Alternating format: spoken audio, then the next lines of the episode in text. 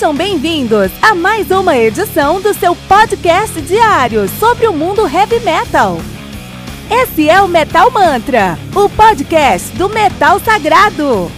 Lembrando que você pode nos mandar suas perguntas, sugestões, críticas, correções, elogios ou quaisquer outros comentários no nosso e-mail metalmantrapodcast@gmail.com.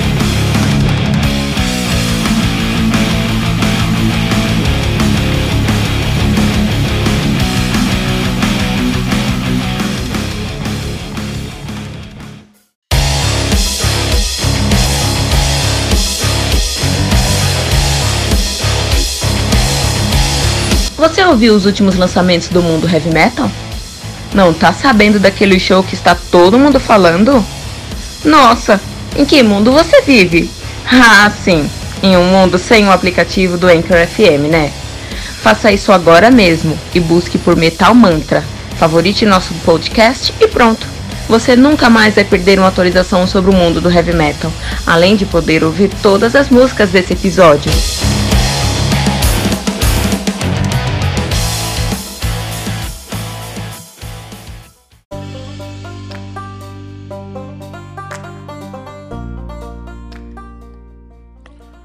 Moonglow do Avantasia, álbum lançado no dia 15 de fevereiro de 2019 pela Nuclear Blast. O álbum conta com 12 músicas, totalizando 1 hora e 10 minutos de play. O Avantasia, que é uma banda de symphonic power metal de Mainz, na Alemanha, estão nativos aí desde o ano 2000, de fato, 2000 a 2002 eles estiveram ativos, pararam em 2002, voltaram em 2006, estão nativa desde então. Não é uma banda de verdade, é um projeto paralelo, ele e o Lucas, a, Lucas estão disputando há alguns anos quem junta mais músicos no projeto, ou Avantasia ou o Arian, né? Então uma disputa aí ferrenha desde então. Então esse projeto começou lá em 2001, com o lançamento do The Metal Opera em 2001, que é um álbum muito icônico para o mundo do heavy metal, para o power metal especificamente, e, assim como o seu segundo álbum, que é o The Metal Opera Part 2, que é o de 2002. Então esses dois álbuns aqui, eles fazem, eles fazem parte ali de um movimento que, na minha opinião, é, foi o core, foi o, o, o, o, principal movimento ali para a, o antigo metal melódico. Lembra que as pessoas, as pessoas chamavam de metal melódico, né? É isso aí, era Vantage, era Edguy, Halloween, uh, uh, Angra, Xamã, Angar e muitas outras bandas aí, né? Tivemos o The Scarecrow de 2008, Angel of Babylon de 2010, The Wicked Symphony também de 2010, The Mystery of Time, a Rock Epic de 2013, Ghost Lights de 2016 e agora o Moon Glow de 2017. 19. A banda que atualmente conta com a presença de Tobias Sammet no vocal, no teclado, no piano, nas orquestrações e no baixo. Uh, Sasha Peath na guitarra, teclado, piano e orquestrações. E Michael Rodenberg no teclado nas orquestrações também. Mas nesse álbum aqui, que é o Moon, Moon Glow, uma das coisas mais importantes dos álbuns do, do, do a vantagem é quem apareceu lá para tocar, né? Para cantar, no caso. Então nós temos o Ronnie Atkins, uh, temos o Jorn Land, temos o Eric Martin, temos o Jeff Tate, o Michael Kiske, o Bob Catley, a Candice Nice, o Hansi Kirsch e o Millie Petrosa. Lembrando que o Ronnie Atkins canta lá no, no Axel Root Pell, uma excelente banda de power metal. O Jorn Land é o deus do, do power metal aí uh, europeu, ele que já cantou lá no Master Plan, por exemplo, Eric Martin, que é o vocalista do Mr. Big, Gaff Tate, que é o antigo vocalista do Queen's Right, hoje canta no Operation Mindcrime, Michael Kiss, que deus do heavy metal, que é, foi vocalista do Halloween, hoje canta no Plus Phantom, acho que ele voltou para Halloween agora. Uh, Candice Knight, que é, que é a esposa do Rich Blackmore, antigo guitarrista do Deep Purple,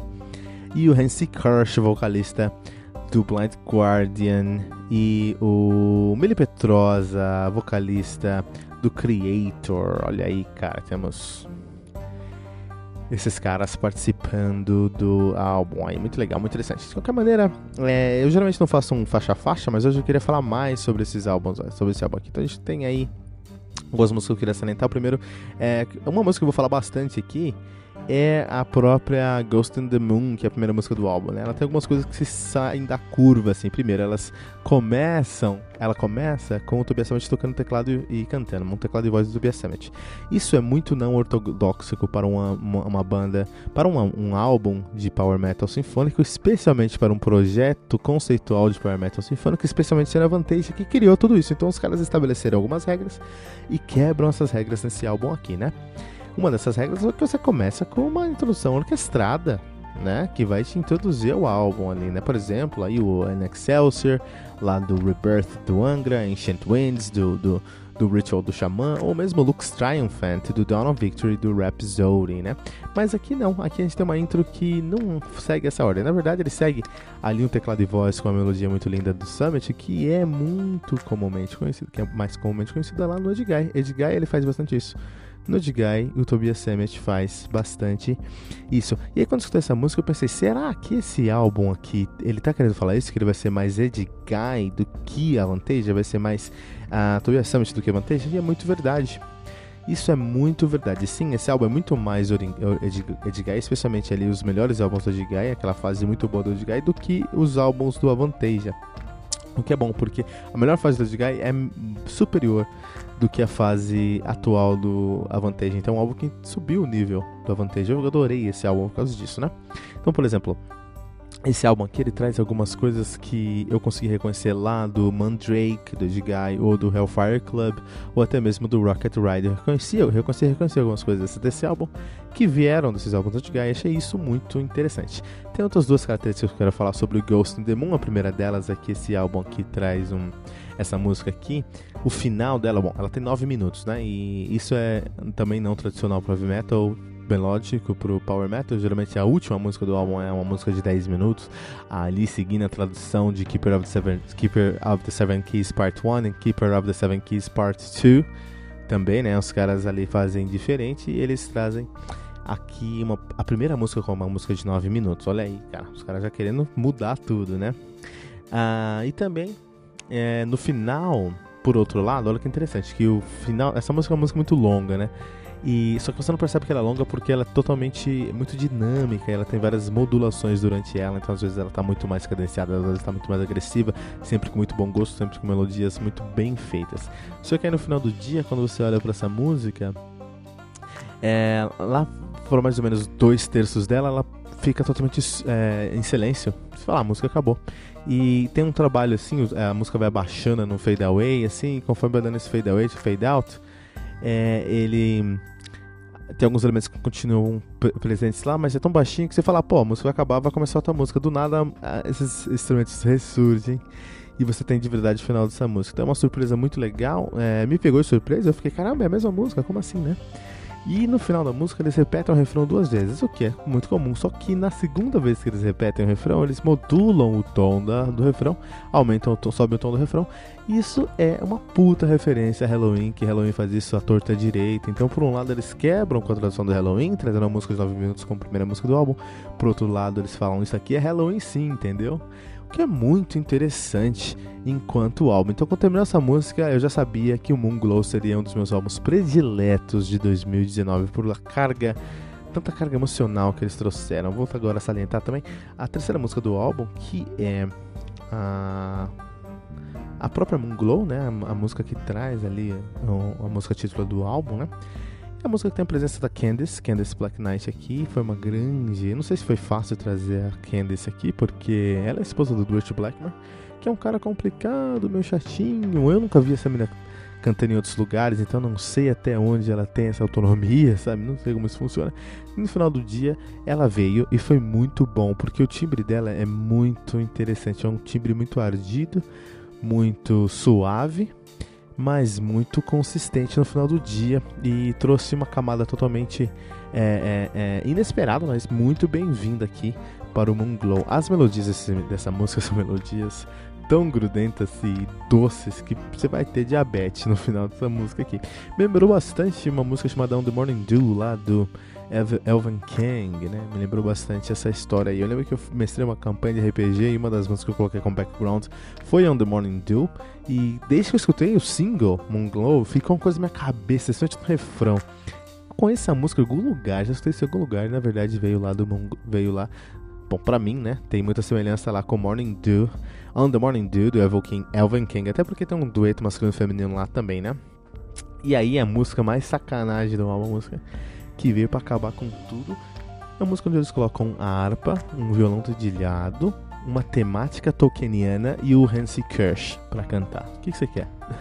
é um hino. O hino do Munglon, né? Puta, isso aqui é uma puta sonzeira, cara. Uma puta sonzeira mesmo, né? Então, assim, é uma música lindíssima. É novo hino do heavy metal. Você que curte heavy metal, você que curte Blind Guardian, Avantage ou qualquer coisa relacionada a esse mundo, aí, se você tem essa chama acesa no seu peito nesse momento, você precisa conhecer essa música e precisa cantar essa música, cara. Eu tô louco pra ver essa música ao vivo e cantar essa música vai ser uma das coisas mais incríveis, né? É uma música tão boa que se você colocasse essa música em qualquer um dos filmes do Hobbit, eles teriam sido um sucesso. Sucesso indiscutível, só por causa dessa música aqui. The Raven Child, do Hansi Kirsch. E aí depois nós temos... Um, a é, e essa música mesmo, ela, a, do, a, a, a, The Raven Child do Hans Kirsch, ela tem 11 minutos, cara. 11 minutos, cara. E são 11 minutos que você vê passando bem tranquilo, assim. Então, é, você, você vai trazer nesse. Você vai encontrar nessa música, vai encontrar riffs que conversam com os arranjos da harpa no início da música. Isso é muito bem feito. Isso é muito bem feito. Isso é um cuidado muito bem feito. Eu vi muito o Symphony X fazendo isso. Por, por exemplo, Divine Wings of Tragedy, você vê muito isso. Ou o próprio DT. DT sempre fez isso muito lá no, é, no, no Train of Thoughts, ou também lá no, no Sins of a Memory, ou até mesmo no Octavarium, você vê esses, os riffs conversando com as harmonias, assim, né? Você vai ver bastante coisa disso aí também. É, e você vê isso aqui, cara, que eu achei muito, muito interessante também. Tem muitos momentos contrastantes nessa música. Então tem muitos momentos aqui que, vai, que eles vão construir texturas sonoras que ao mesmo tempo são presentes, aí no próximo, no próximo momento são muito atmosféricas e etéreas. Assim. Ele faz realmente viajar para outro mundo. Escutando essa música, você vai conhecer o mundo de Avantage. Dá para sentir o cheiro do orvalho na floresta do élfica de Avantage, assim, cara. É incrível. Mas o mais interessante dessa música, bom, primeiro é para mim a introdução com Hansi Kirsch, mas depois é o pós-refrão dessa música, que conta com um riff que emula a melodia principal da música, tá sempre começando ali, a, a melodia que você vai escutar várias vezes nessa música, né? Mas é, você tem alguns fraseados coerentes com a harmonia da música e um auá que, na moral, vai chorar mais que o auá do Kirk Hammett. É muita competência muita competência pra uma música só, cara. Daí pra frente a coisa começa a des... desandar um pouco. Então, assim, ó, Starlight, Invincible, In the Alchemy uh, são músicas que deixaram a desejar bastante. Porque são totalmente menos, muito claramente, nitidamente, muito menos inspiradas do que essa primeira metade do álbum, tá? É o que a gente consideraria de filler, tá? Eu não sei se de fato elas são fillers, porque faltou inspiração ou porque faltou ali os caras até queriam ah não vamos deixar os caras o, o, ouvinte respirar porque foi muita coisa boa já foi duas músicas de mais de 10 minutos incríveis aqui mais dois é, é, singles digamos assim também foram muito bons então assim, a gente pensa puta talvez os caras vão querer respirar um pouco então vamos deixar os caras respirar e trouxeram músicas que são mais mais burocráticas, digamos assim, né? Só que aí a música que eu mais esperava, que era The Piper at the Gate of Dawn, porque eu amo The Piper Never Die, lá do Guy, eu falei, puta, The Piper at the Gate of Dawn deve ser incrível, e não é, cara. Faltou muita coisa aqui, mesmo tendo a presença ali do Yorn Land, do Ronnie Atkins e do próprio Eric Martin, faltou, faltou nesse álbum aqui, eles não conseguiram entregar, né? Depois vocês trazem Lavender, que é a penúltima música do álbum propriamente dito, também muito fraca, e termina um álbum com Requiem of a Dream, que é a única música que tem o Michael Kiske. O Michael Kiske é um presente pra música, um cara muito competente, que a gente tem aquela carga emocional, eu não consigo não gostar de qualquer coisa que tenha Kiske, né? Tem um Kiske que eu, eu amo, né? Eu entrei no meu casamento escutando Kiske, cara, Kiske é incrível. Mas esse álbum aqui, essa música aqui ficou muito. Dá pra perceber que tem muito menos inspiração do que todo o álbum, assim. E ela não tem uma uma conclusão, ela não entrega uma conclusão assim, né? Ela tem uma música de, de, sete minutos aí, é, são. É, tenta. É, me lembra bastante, por exemplo, é, é, as últimas músicas do, do Keeper of Seven Keys, mas falta inspiração, essa palavra, faltou consistência e conteúdo aqui. O que sobrou no começo do álbum faltou aqui por algum motivo, né? E aí tem dois bônus, o primeiro bônus é Maniac, que é um cover, né? Um cover do uh, Michael Sembello. É aquela música dos anos 80, Maniac, todo mundo conhece, uma Maniac, Maniac. Né? Então, essa música e depois tem uma outra música bônus que é Heart também. É uma música muito estranha porque ela termina do nada, assim, e o álbum termina do nada. No final do dia, eu acho que é um álbum que é, tem muitos problemas. Então, assim, da música 5 a música 12, é, juntar tudo dá uma música, assim. Falta bastante inspiração, falta bastante conteúdo e consistência, assim. Mas é indiscutível que Ghost on the Moon, Book of Shallows, Moonglow e Raven Child são músicas extraordinariamente perfeitas, incríveis, impressionantes. Tanto em ousadia, em conceito, em conteúdo, em qualidade, em competência. São músicas incríveis.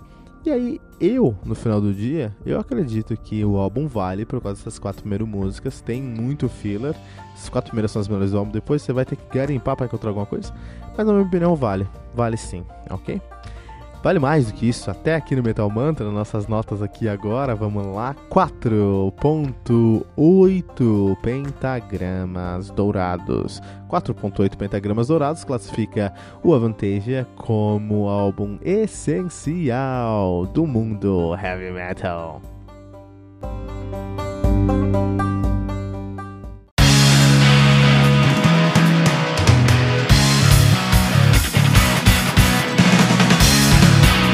Pera aí rapidinho. Você ainda não baixou o aplicativo do Anchor.fm? Como assim? Faça isso agora mesmo e busque por Metal Mantra. Favorite nosso podcast e pronto. Você nunca mais vai perder uma atualização sobre o mundo do heavy metal, além de poder ouvir todas as músicas desse episódio.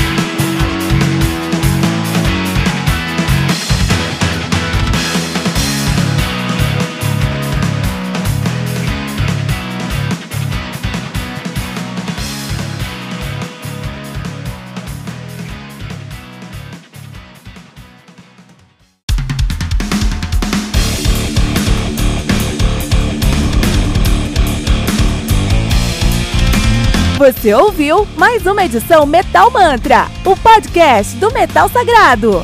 Apresentação: Kilton Fernandes. Não deixe de compartilhar a palavra do metal compartilhando esse episódio, usando a hashtag Metal Mantra.